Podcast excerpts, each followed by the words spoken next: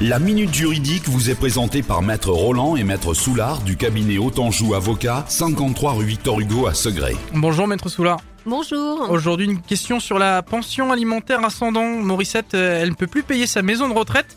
Son fils Romain est-il tenu de le faire? Alors euh, oui, Morissette. Et oui, Romain, si votre mère ne peut plus payer sa maison de retraite, eh bien c'est vous qui devrez la payer. L'obligation alimentaire vaut en effet pour les parents au profit de leurs enfants, mais également pour les enfants au profit de leurs parents. Cette obligation concerne également les gendres et les belles-filles au profit de leur beau-père et belle-mère.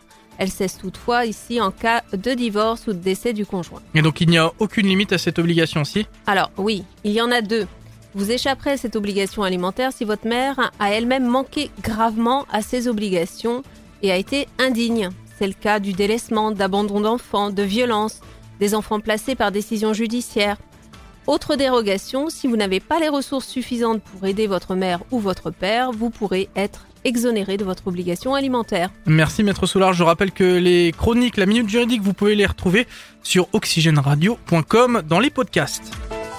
Autanjou Avocat, cabinet d'avocats installé à Segré depuis plus de 7 ans pour vous conseiller et vous défendre.